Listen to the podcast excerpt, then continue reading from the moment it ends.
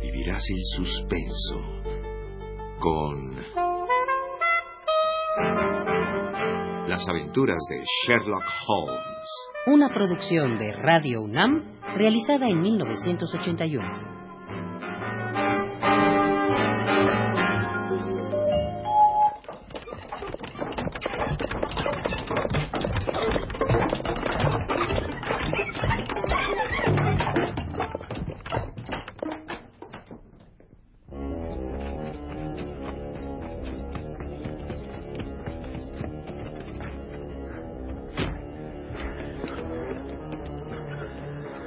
¿Qué hacemos ahora, Holmes? ¿Trae usted su revólver? Sí, Holmes. Pues lo mejor que puede hacer es sacarlo. Nos enfrentaremos con uno de los criminales más astutos que nos ha tocado de suerte. Así que debemos estar preparados para todo.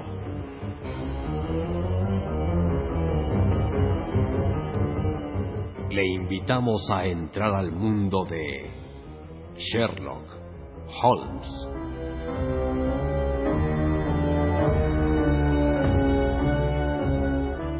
Capítulo tercero. El misterio del jardín de Lauriston.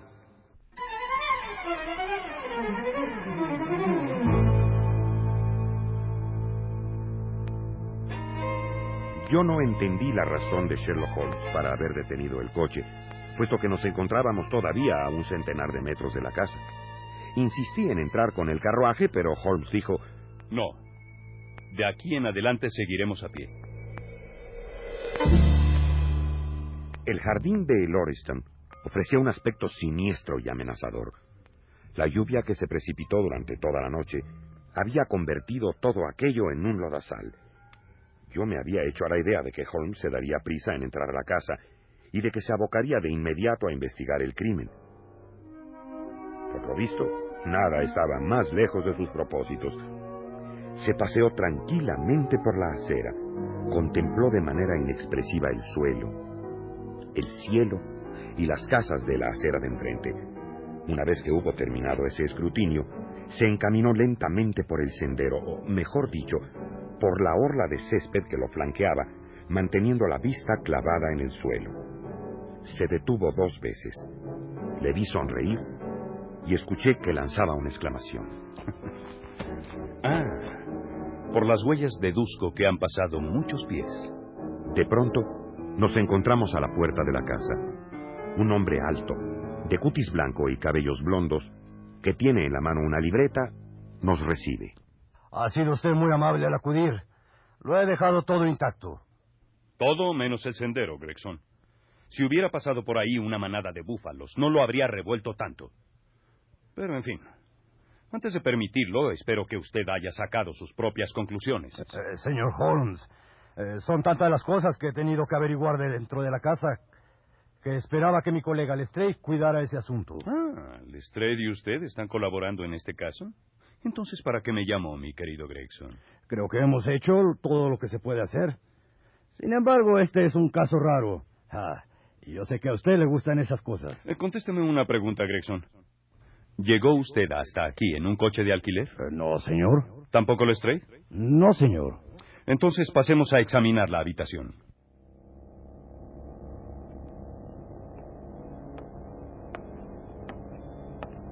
Estamos entrando a un pasillo, corto, polvoriento y desnudo, en el que se percibe la proximidad de la muerte. Y en estos momentos penetramos a una habitación cuadrada y amplia. Las paredes, revestidas de un tapiz vulgar y chillón, dejan ver aquí y allá manchones de humedad. Al fondo se aprecia una ostentosa chimenea con una repisa de imitación de mármol. En un ángulo de la repisa se destaca un cabo de vela de cera color encarnado. Sobre el entarimado, una figura torva, inmóvil, yace con los ojos inexpresivos y ciegos clavados en el techo descolorido.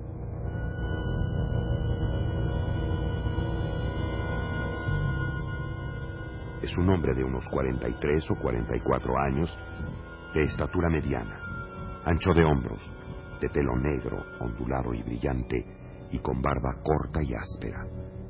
Un sombrero de copa bien cepillado y alisado, yace junto al cadáver. Tiene los puños cerrados, los brazos abiertos, sus miembros inferiores, trabados el uno con el otro, indican que su agonía ha sido dolorosa. Su rostro manifiesta una expresión de horror, o para ser más preciso, de odio. El inspector Lestrade, tan flaco y parecido a un ratón, se acerca. Parece que va a hablar.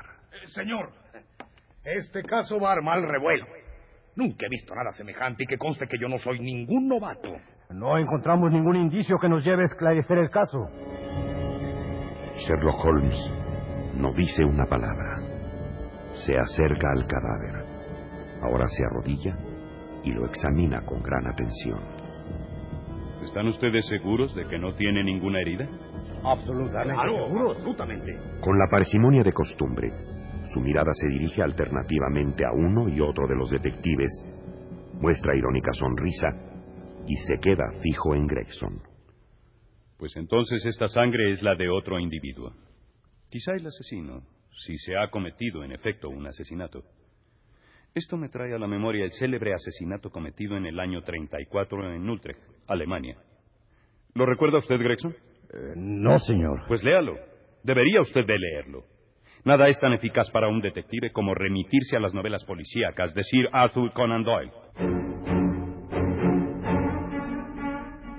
Mientras habla, retoba y se enoja, sus ágiles dedos vuelan de aquí para allá, palpando, presionando el cadáver, en tanto que sus ojos conservan la misma expresión de lejanía de la que tanto he hablado ya. De pronto, no entiendo por qué, acerca su rostro a la cara del muerto. Permanece allí, se incorpora, echa una mirada a los botines de charol. ¿Nadie ha movido el cadáver, Gregson? Solamente lo necesario, señor. Entonces no tengo nada más que averiguar. Dispongan de él.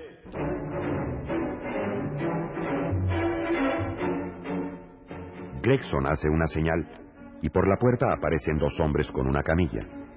Levantan el cuerpo. Lestrade corre y levanta un anillo que ha caído del cadáver y rueda por el suelo. Aquí ha estado una mujer. Este es el anillo de boda de una mujer. Esto complica la tarea. Y sabe Dios que ya teníamos bastantes problemas. ¿Está usted seguro que en lugar de complicarlo no lo simplifica? ¿De qué sirve mirar un anillo? ¿Qué otras cosas se hallaron en sus bolsillos? Un reloj de oro número 97.163, procedente de la joyería Barreau de Londres. Una cadena albertina de oro, anillo de oro con emblema masónico, alfiler de oro con cabeza de bulldog con rubíes por ojos, tarjeteros de piel de Rusia con tarjetas que llevan el nombre de Enoch J. Drever, de Cleveland, que coinciden con las iniciales de su ropa. Un libro edición de bolsillo intitulado El Deca... el Decame... Decamerón de Giovanni Boccaccio, escritor italiano nacido en París, de padre italiano y madre francesa, autor del Decameron, colección de 100 cuentos de gran interés narrativo, cuyo mérito radica, más que en la originalidad imaginativa, en la fuerza y viveza de las situaciones y del estilo. Sí, señor Holmes. Y si me lo permite, ahora voy a continuar. En el interior del libro encontramos dos cartas. Una dirigida a E. J. Drever y la otra a Joseph Stangerson. ¿Y a qué parte debían ser enviadas? A los Estados Unidos, por medio de una compañía naviera, concretamente a Nueva York.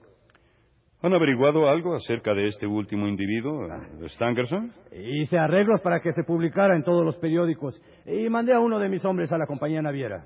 ¿Ya se comunicaron a Cleveland? Esta mañana pusimos el telegrama. ¿Cómo lo redactó? Me limité al relato de lo ocurrido, agradeciendo cualquier dato que nos fuera útil. ¿No pidió usted detalles de ningún punto que le pareciera decisivo? Bueno, solicito informes acerca de Stangerson. ¿Solo eso? ¿No cree que haya algo más que averiguar? ¿Quisiera usted telegrafiar de nuevo? Señor Holmes, he dicho todo lo que tenía que decir. Mientras Sherlock Holmes se ríe por lo bajo, el inspector Lestrade, que había permanecido en la habitación delantera, reaparece en escena frotándose las manos con mucha prosopopeya y engreimiento. Señor Gregson, Acabo de hacer un descubrimiento de la mayor importancia. Vengan ustedes, vengan. Holmes avanza con cierta desconfianza detrás del Lestrade hasta la habitación que antes guardaba a un lívido inquilino. Lestrade prende un fósforo en su bota y lo levanta arrimándolo a la pared. Fíjense en esto. En el hueco que el papel tapiz había dejado en la pared, nos encontramos garrapateada, con letras rojas escritas con sangre, una sola palabra. R-A-C-H-E. Raque.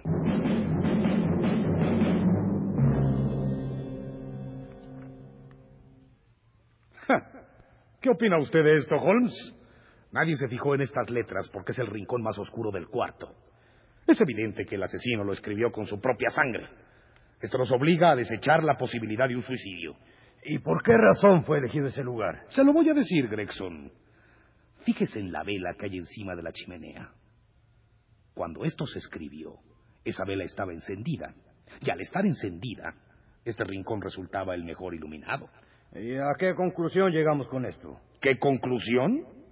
Que quien escribió esa palabra iba a poner el nombre femenino Raquel. Pero algo ocurrió con la letra L antes que él o ella tuvieran tiempo de terminar la palabra. Fíjense bien en lo que digo.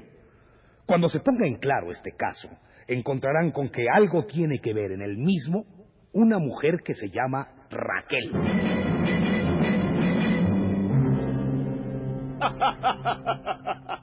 Sí, sí, sí. Puede usted reírse, señor Holmes. Usted es muy inteligente y muy hábil, pero en resumidas cuentas, el sabueso viejo es el mejor. Perdóneme, se lo ruego.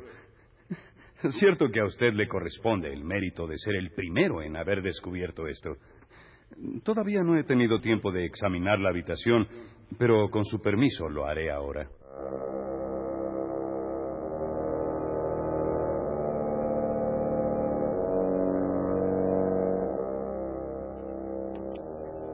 Con el mayor de los silencios, Holmes recorre de un lado a otro la habitación. Se detiene en ocasiones. Ahora se arrodilla. Saca una gran lupa. Se tumba y con la cara pegada al suelo va revisando minuciosamente el piso de la habitación.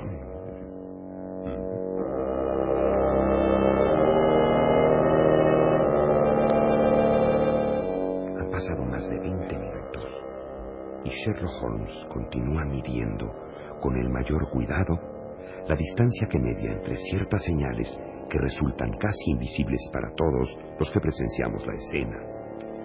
Ahora, cerca de un rincón, está recogiendo con gran cuidado un montoncito de polvo gris. Lo guarda dentro de un sobre y sonríe.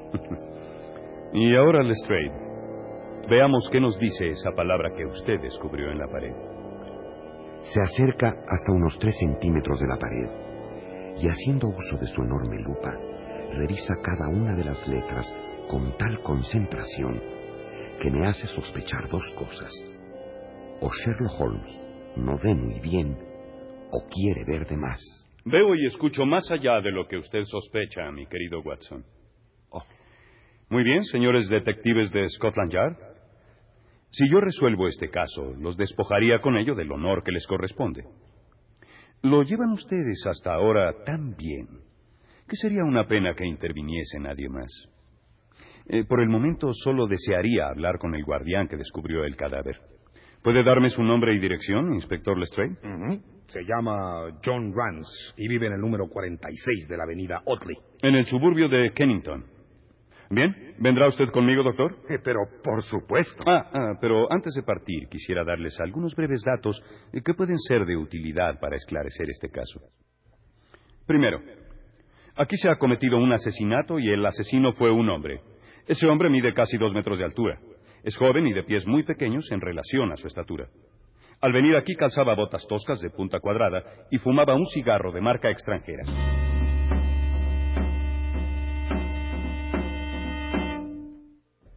Segundo, llegó a este lugar con su víctima en un coche de alquiler del que tiraba un solo caballo. El animal tenía tres herraduras viejas y una nueva en la pata derecha delantera.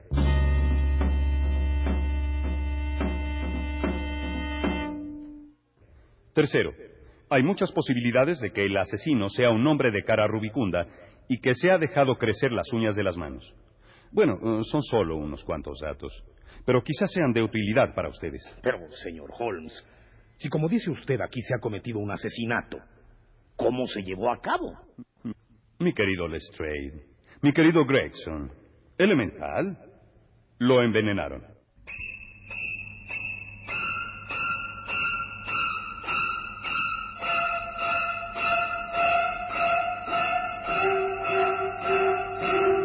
Ah, y, y otra cosa más, Lestrade. Ra, R-A-C-H-E, es una palabra alemana que significa castigo. De modo que no pierda su tiempo buscando a la señorita Raquel. Sí, señor Holmes. Y ahora, mi querido Watson, veamos lo que nos tiene que decir el guardia que descubrió el cadáver.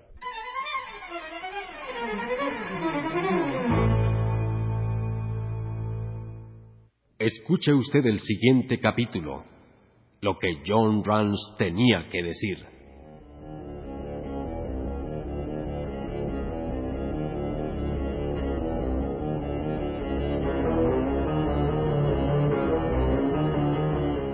Sherlock Holmes, de Sir Arthur Conan Doyle.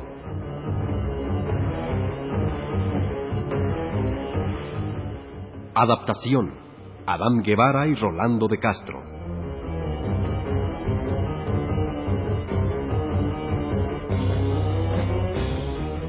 Participaron en este capítulo por orden de aparición León Singer, como el Dr. Watson, Sergio Molina, como Gregson, Rolando de Castro, como Lestrade, y Federico Romano, como Sherlock Holmes.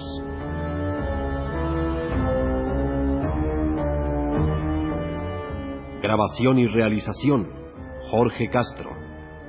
Dirección, Rolando de Castro. Una producción de Radio UNAM. Acabas de escuchar Las aventuras de Sherlock Holmes. Una producción de Radio UNAM realizada en 1981.